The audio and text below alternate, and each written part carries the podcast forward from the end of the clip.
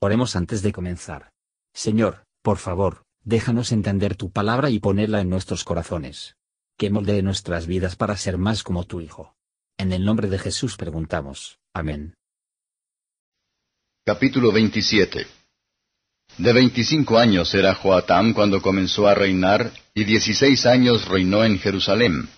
El nombre de su madre fue Jerusa, hija de Sadoc.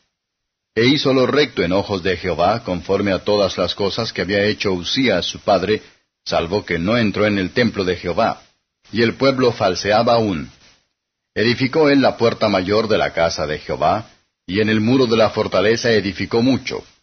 Además edificó ciudades en las montañas de Judá, y labró palacios y torres en los bosques. También tuvo él guerra con el rey de los hijos de Amón, a los cuales venció, y diéronle los hijos de Amón en aquel año cien talentos de plata, y diez mil coros de trigo, y diez mil de cebada.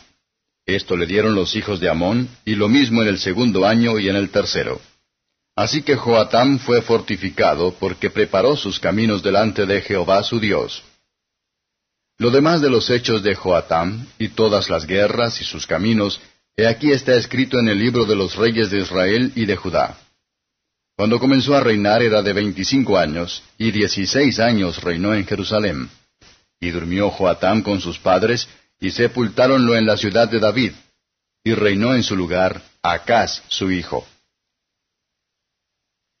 Comentario de Matthew Henry II Crónicas capítulo 27, el pueblo hizo de manera corrupta. Quizás Jotam faltaba hacia la reforma de la tierra. Los hombres pueden ser muy bueno, y sin embargo no tienen el coraje y afán de hacer lo que puede. Ciertamente echa la culpa a la gente. Jotam prosperó y se convirtió en poderoso. Cuanto más firmes que estamos en la religión, más poderoso que somos, tanto para resistir el mal y hacer el bien.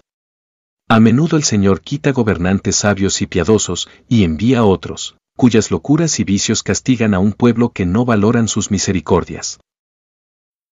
Gracias por escuchar y si te gustó esto, suscríbete y considera darle me gusta a mi página de Facebook y únete a mi grupo Jesús Answers Prayer.